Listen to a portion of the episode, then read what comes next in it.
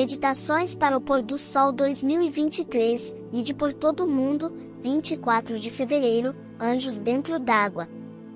Em Salmo, capítulo 121, versículo 4, está escrito: É certo que não dormita, nem dorme o guarda de Israel. Onde estarão eles? perguntou a senhora Edward com um tom de preocupação na voz. A essa hora já deviam ter voltado.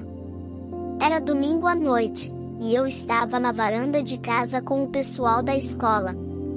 O grupo de formandos tinha levado botes para um acampamento de fim de semana que organizaram em uma das ilhas ao longo de Pompey.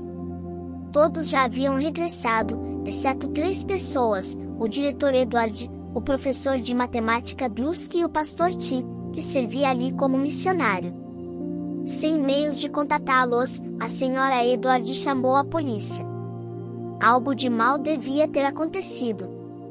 Onde estavam? O que houve? Teriam se extraviado? Estariam em perigo?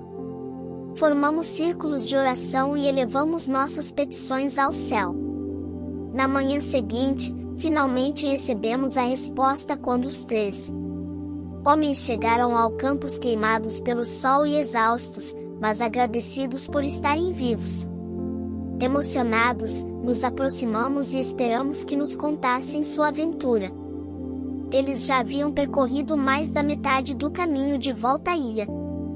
Black Coral quando começou a chover. Agitadas pelo vento, as ondas começaram a varrer o interior do bote, e não demorou para a embarcação tombar. Os três homens tentaram chegar à ilha nado, mas a correnteza não permitia.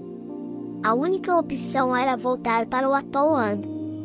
Sedentos, com fome e completamente exaustos, os homens oraram a noite inteira pedindo a Deus proteção e energia. De repente, o vento mudou, e a correnteza começou a levá-los na direção correta. Em dado momento, o pastor te perguntou: Vocês acham que nossos anjos estão no céu ou nadando conosco neste momento? Sem titubear, Brusque respondeu: Creio que estão nadando conosco.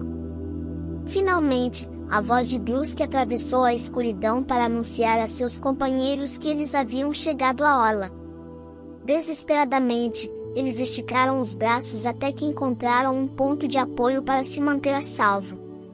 Os donos da ilha os ajudaram a se comunicar com o continente via rádio um depois, os alimentaram e os alojaram durante a noite.